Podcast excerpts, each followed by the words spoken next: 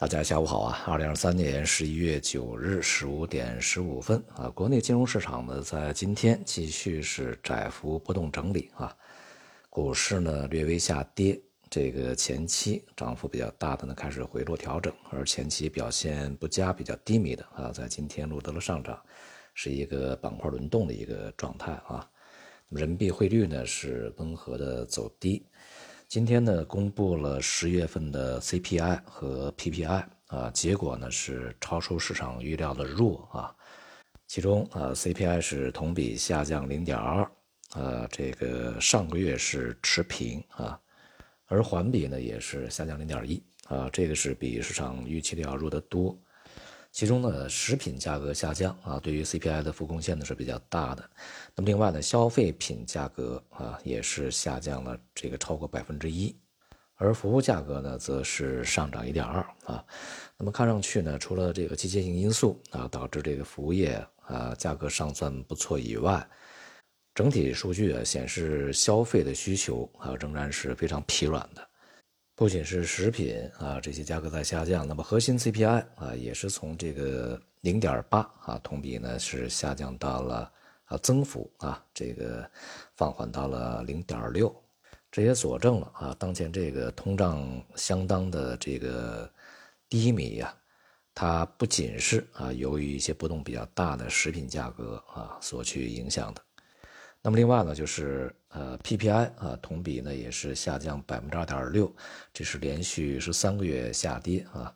那么在近段时间，由于油价呀，还有一些其他大宗商品啊价格呢回软，在其中呢也确实起了很大的作用啊。但整体来讲吧，和 CPI 一样啊，都是显示内需呢是弱的啊。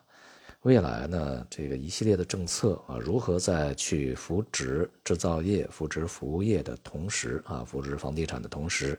将这个效应啊，去传递到这个居民的购买力上面啊，也就是使得居民的可支配收入去稳步增加，我想呢，是一个相当重要的一个事情啊，就是从这个疫情到现在呢。相关的一些政策啊，在这方面的效应呢，还是没有见到太多啊。昨天呢，我们对于这个央行长潘功胜啊，在金融论坛上面的讲话呢，做了一定的解读啊。今天呢，我们来看一下呢，这个证监会主席易会满，呃，在这个论坛上的一些讲话内容啊。其中呢，除了在重复之前证监会的一贯的这个说法以外呢，有几条啊，还是这个引起我个人的注意啊。那么，易主席讲到呢，在过去的几年，证监会啊，这个采取零容忍打击各种的乱象啊，扭转了长期以来证券违法成本过低的情况。这个内容引起我注意的主要的这个方面是对未来啊，就是违法成本是否还会继续的上升，呃，这个出现了一些疑惑啊，因为这个表述呢是扭转了啊这个。违法成本过低的情况，那么也就意味着证监会通过过去几年的这个工作，已经把违法成本有效的提升了啊，并且提升到了一个合理甚至是一个非常高的一个水平啊。那么是否意味着未来不需要再提高了呢？啊，那么近段时间内，也有一些非常这个典型的案例啊，对于一些市场上违规违法行为的处罚啊，比如说一些这个造假。啊，IPO 只是罚了十来万啊，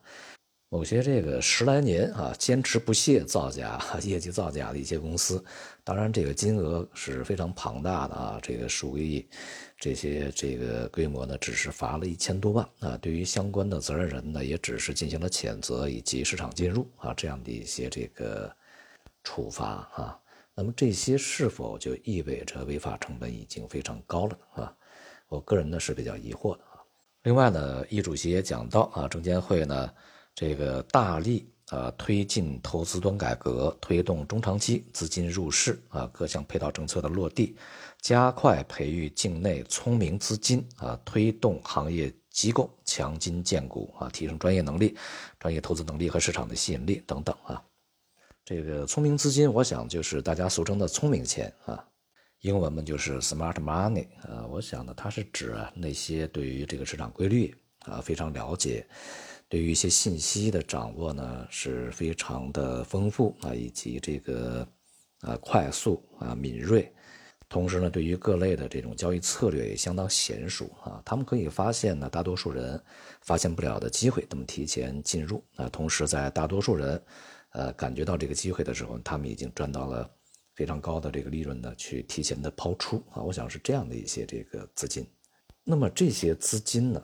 它最大的特点应该是他自己知道机会在哪里，自己知道啊哪些行业、哪些公司啊它是有这个价值的，并且能够带来呃比较好的回报啊。如果这些钱是被培育出来的，那我就不太清楚啊。这个所谓的聪明资金，它到底是聪明还是不聪明啊？这个能否做到聪明啊？这一点是值得让人怀疑的啊。因此呢。呃，敬畏市场，敬畏法律，敬畏专业，敬畏风险，那么这些呢都要落到实处啊。外围市场方面呢，今天普遍表现也是不错的啊。这个隔夜欧美市场上涨，那么今天这个亚洲的主要股市呢，大多数啊也是温和上涨的。市场在消化了啊这个前一段时间美联储的呃利率决策以及就业数据以后，接下来呢关注啊这个欧美的一些通胀数据。由于目前呢，整个通胀还是比较顽固的显示啊，所以说呢，这个未来利率啊，呃，非常快的这个调降的可能性，目前看起来并不是特别大。那么我们可以要观察一下啊，这个接下来这些通胀数据呢，究竟是要强化市场在阶段时间之内啊，对于未来这个利率变得相对比较温和的一种预期呢，还是说扭转当前市场过于乐观的这种预期？大体而言呢，结合前期的经济数据啊，就是接下来公布的这个通胀数据啊，预计与预期也好啊，预期个合理水平也好，可能会相差不太多啊。如果是这样的话呢，市场还需要进一步的一段时间的观察啊，才会决定一个主要的中长期方向。因此呢，在这段时间里面啊，这个对于 A 股而言呢，即便啊在短期，比如说某几个交易日可能会出现一些这个波动啊。但是对于中期而言呢，或许啊还是一个相对比较稳定的状态，因此呢，对于投资者而言，仍然可以去谨慎的参与啊。但是在参与过程中，这个避免立刻呢就下这个啊判断啊，认为现在就是一个大牛市又来了啊。我想呢，从这个基本面上看呢，大牛市还是比较遥远的啊，因为未来整个经济的成长速度是倾向于下行的，风险呢反而也是。会逐步上升的啊，所以说，以一个平常心态啊，以一个博反弹的心态去参与市场的，会更加稳妥一点啊。好，今天就到这里，谢谢大家。